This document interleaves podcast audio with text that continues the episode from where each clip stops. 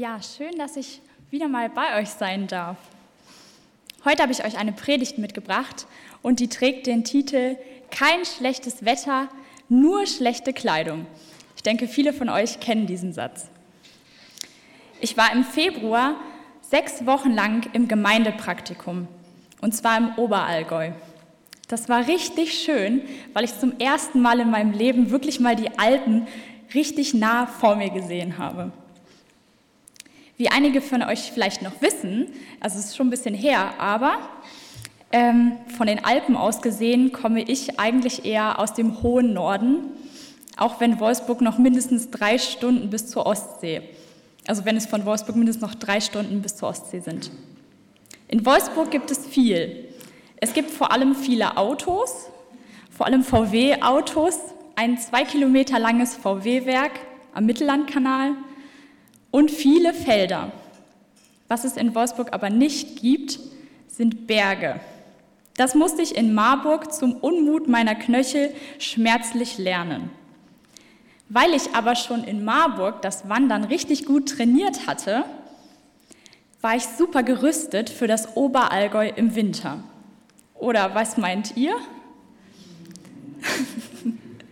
Gibt es unter euch Menschen, die richtig gerne wandern und auch mal so in höheren Bergregionen unterwegs sind? Dann meldet euch doch mal gerne. Okay, das sind super viele. Gut. ähm, ich habe auch gehört, dass der Thomas gerade auch unterwegs ist beim Wandern. Also es gibt auf jeden Fall viele Profis unter euch. Also Ihr könnt euch denken, wie vorbereitet ich eigentlich für, mein, für eine Winterwanderung im Oberallgäu war. Das dachte ich zumindest. Aber als ich meinen Koffer gepackt habe für das Praktikum, habe ich schon geahnt, dass es vielleicht etwas kalt sein würde. Naja, meine Trekkingschuhe, die werden ja wohl reichen mit dicken Socken. Richtige Wanderschuhe werde ich sowieso nicht brauchen. Vielleicht wäre eine Skihose ganz gut. Hm, aber ich habe ja gar keine. Na, dann packe ich auf jeden Fall meine wärmste Jeans ein und eine gefütterte Leggings. Das wird reichen. Ich habe eine warme Jacke mit Kapuze, also brauche ich wohl auch keine Mütze mitnehmen. Als ich dann alles eingepackt hatte, ging es schon am nächsten Tag los mit dem Zug. Und auf dem Weg sah ich immer mehr Berge und vor allem Schnee. Da eilte mich auch wirklich die Ahnung, dass ich echt nicht gut gerüstet war. Am nächsten Tag lernte ich auch schon nach dem Gottesdienst die Gemeinde kennen. Und eine der ersten Fragen war, fährst du Ski oder Skilanglauf oder Snowboard? Als ich dann erklärte, dass ich nicht mal eine Skihose besitze, waren die Fronten auch geklärt und mir wurde versichert, ach, da finden wir noch schon was. Nach dieser Unterhaltung war ich sicher, ich bin so gar nicht gut gerüstet für dieses Praktikum. Rückblickend hätte mir die richtige Kleidung vieles erleichtert und mich vielleicht sogar vor Blasen an den Fersen bewahrt. Warum erzähle ich euch jetzt diese Geschichte? Ihr könnt es euch denken, es hat auf jeden Fall was mit dem Predigtext zu tun. Genau, denn es geht um Kleidung. Vermutlich wäre Paulus ähm, bei meiner Kleidungswahl mir auch keine große Hilfe gewesen. Zumindest nicht, was, was das Wetter angeht. Aber Paulus Kleiderberatung ist auch nicht an mich oder an uns in erster Linie gerichtet, sondern an die Gemeinde in Kolossä. Diese Gemeinde wurde von Epaphras, einem Mitarbeiter von Paulus, gegründet, der wahrscheinlich durch Paulus zum Glauben gekommen ist. In dieser Gemeinde gab es einen Konflikt, von dem aber nicht ganz sicher ist, worum es sich dabei handelte. Möglich ist, dass in Kolossä Irrlehren verbreitet wurden sodass Paulus dieser Gemeinde einen Brief schreibt und sie darauf hinweist, dass sie feste Gemeinschaft leben sollen. Daher finden wir in diesem Brief einige Wegweiser zum Umgang miteinander. Der Predigtext steht in Kolosser 3, die Verse 12 bis 15 und ich lese aus der Basisbibel. Gott hat euch als seine Heiligen erwählt, denen er seine Liebe schenkt Darum legt nun die entsprechende Kleidung an. Herzliches Erbarmen, Güte, Demut, Freundlichkeit und Geduld. Ertragt euch gegenseitig und vergebt einander. wenn einer dem anderen etwas vorwirft. Wie der Herr euch vergeben hat, so sollt auch ihr vergeben. Und über all das legt die Liebe an. Sie ist das Band, das alles andere zusammenhält und vollendet. Und der Friede, den Christus schenkt, lenke eure Herzen. Dazu seid ihr berufen als Glieder des einen Leibes und dafür sollt ihr dankbar sein. In meiner heutigen Predigt habe ich euch drei Punkte mitgebracht. Und der erste heißt geliebt. Denn noch bevor hier irgendeine Forderung an diese Gemeinde herangebracht wird, empfängt sie erstmal einen Zuspruch. Paulus macht hier deutlich, dass diese Gemeinde ihre Identität in Gottes Liebe hat. Und nicht nur das, er hat sie auch als seine Heiligen erwählt. Es tauchen drei Adjektive auf, die die Gemeinde beschreiben. Denn sie sind erwählt, sie sind als heilig angesehen und sie sind von Gott geliebt. Diese drei Eigenschaften kann nur Gott über diese Gemeinde aussprechen. Gott ist der, der uns Menschen zu sich ruft. Gott ist der, der uns Menschen als heilig ansieht. Und Gott ist der, der uns Menschen liebt. Denn Christus ist für uns gestorben, als wir noch Sünder waren, als wir noch nichts von ihm wussten. In Römer 5, Vers 8 schreibt Paulus, Gott aber erweist seine Liebe zu uns darin, dass Christus für uns gestorben ist, als wir noch Sünder waren. Schon bevor wir überhaupt etwas dafür tun konnten, hat Gott sich für uns entschieden und uns den Weg freigemacht durch seinen Sohn Jesus Christus. Und in Vers 9 heißt es weiter, um wie viel mehr werden wir noch durch ihn gerettet werden vor dem Zorn, indem wir jetzt durch sein Blut gerecht geworden sind. Obwohl wir niemals an Gottes Herrlichkeit herankommen werden, spricht er uns durch seinen Sohn von unserer Schuld frei. Weil Gott uns seine, als seine Kinder erwählt hat, die er liebt, sieht er uns durch seinen Sohn Jesus Christus als gerecht und heilig an. Auch wenn wir sicherlich Heilige sind, die auch Schuld auf sich laden. Trotzdem darfst du dich an dem festhalten, was Jesus für dich getan hat. Es geht nicht darum, dass du dein Bestes gibst, um heilig zu werden sondern darum, dass Christus dich heilig gesprochen hat, bevor du überhaupt eine gute Tat tun konntest. Gott sieht dich bereits als geheiligt an. Gott nennt uns nicht heilig, weil wir besonders toll gelebt haben, sondern weil er uns dazu berufen hat und das aus lauter Liebe. Daher ist unsere Identität in Gott gegründet. Er spricht jedem Einzelnen von uns zu, du bist von mir bedingungslos geliebt. Du bist geliebt. Und Gott spricht uns nicht nur unsere Identität zu, sondern er rüstet uns auch aus für das, was er von uns fordert. Mein zweiter Punkt heißt gerüstet. In Vers 12 und 13 lesen wir von einem Auftrag. Darum legt nun die entsprechende Kleidung an. Herzliches Erbarmen, Güte, Demut, Freundlichkeit und Geduld. Ertragt euch gegenseitig und vergebt einander, wenn einer dem anderen etwas vorwirft. Wie der Herr euch vergeben hat, so sollt auch ihr vergeben. Das sind sehr klare Worte mit einem wirklich hohen Anspruch. Und vor allem ist das auch leichter gesagt, als das dann am Ende getan ist. Doch ich möchte euch heute an einem Beispiel vom Wandern eine Hilfestellung geben, wie diese abstrakte Kleidung von Paulus aussehen könnte. Denn scheinbar ist Paulus der Meinung, dass man für das Gemeindeleben mit einer speziellen Kleidung gerüstet sein sollte. Er zählt dazu fünf Eigenschaften auf. Und ich habe euch heute einen Rucksack mitgebracht, um das alles deutlich zu machen.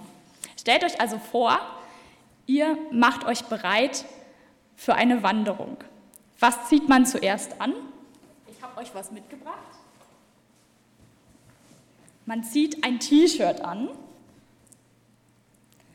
So eins zum Beispiel. Genau, und Paulus rät der Gemeinde, sie soll als erstes herzliches Erbarmen anziehen. Mit herzlich ist hier tiefes Mitgefühl gemeint. Als würdet ihr das Leid eures Mitmenschen auf der eigenen Haut tragen.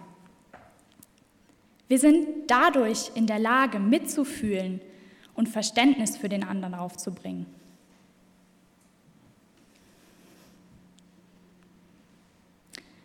Als nächstes zählt Paulus die Güte auf. Und ich finde, Güte könnte so eine leichte Jacke sein.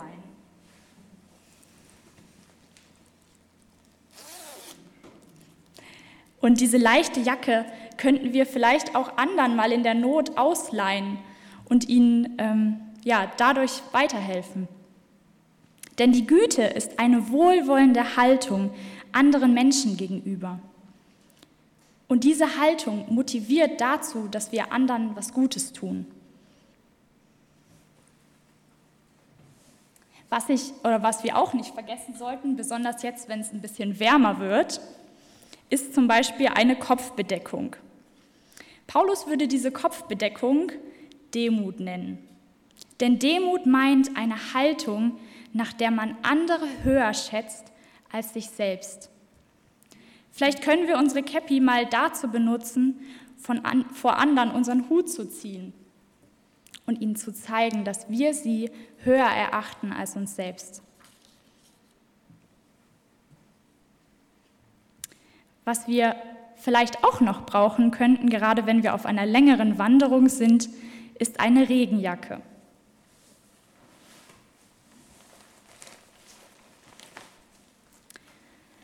Und diese Regenjacke könnte bei Paulus, vor allem bei Unwetter oder bei Regen, Freundlichkeit heißen.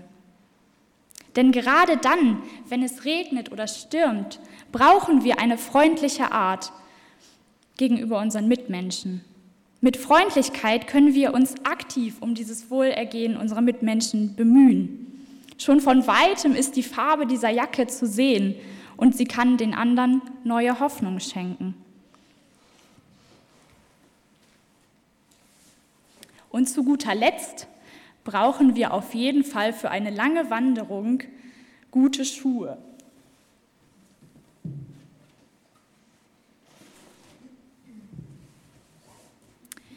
Und bei Paulus würden diese Schuhe Geduld heißen. Wie wir, für diese, wie wir unsere Wanderschuhe für eine Wanderung brauchen, so brauchen wir auch für Gemeinde Geduld für unseren Nächsten. Denn Geduld ist die Fähigkeit, schwierige Menschen zu ertragen. Und diese schwierigen Menschen können wir alle einmal sein. In Vers 14 ergänzt Paulus auch noch etwas. Und über all das legt die Liebe an. Sie ist das Band, das alles andere zusammenhält und vollendet. So wie dieses Band hält auch der Rucksack alles zusammen. In ihm sind alle Dinge, die ich noch für eine Wanderung brauche, gut verstaut. Er bietet Platz für Essen und Trinken, damit wir immer wieder neu gestärkt werden.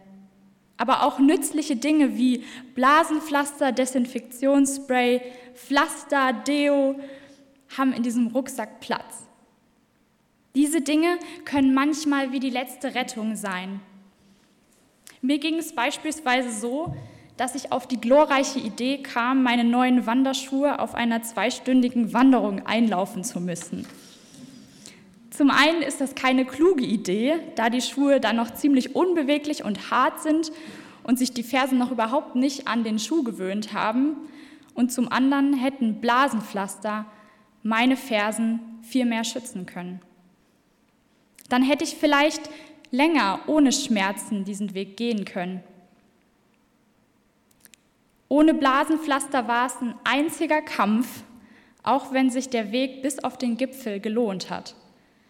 Genauso kann auch die Liebe wie ein Rucksack sein, der in jeder Lebenslage das Richtige für uns bereithält. Dieser Rucksack, diesen Rucksack müssen wir aber nicht selber füllen, sondern wir dürfen immer wieder zu Gott kommen und um seine Liebe für unsere Mitmenschen bitten. Mit dieser Kleidung sind wir nun gerüstet für folgenden Auftrag. Ertragt euch gegenseitig und vergebt einander, wenn einer dem anderen etwas vorwirft. Wie der Herr euch vergeben hat, so sollt auch ihr vergeben. In diesem Auftrag ist vor allem mit inbegriffen, dass jeder einmal ertragen werden muss und jedem einmal vergeben werden muss. Jeder macht einmal Mist und keiner ist davon bewahrt, andere Menschen zu verletzen.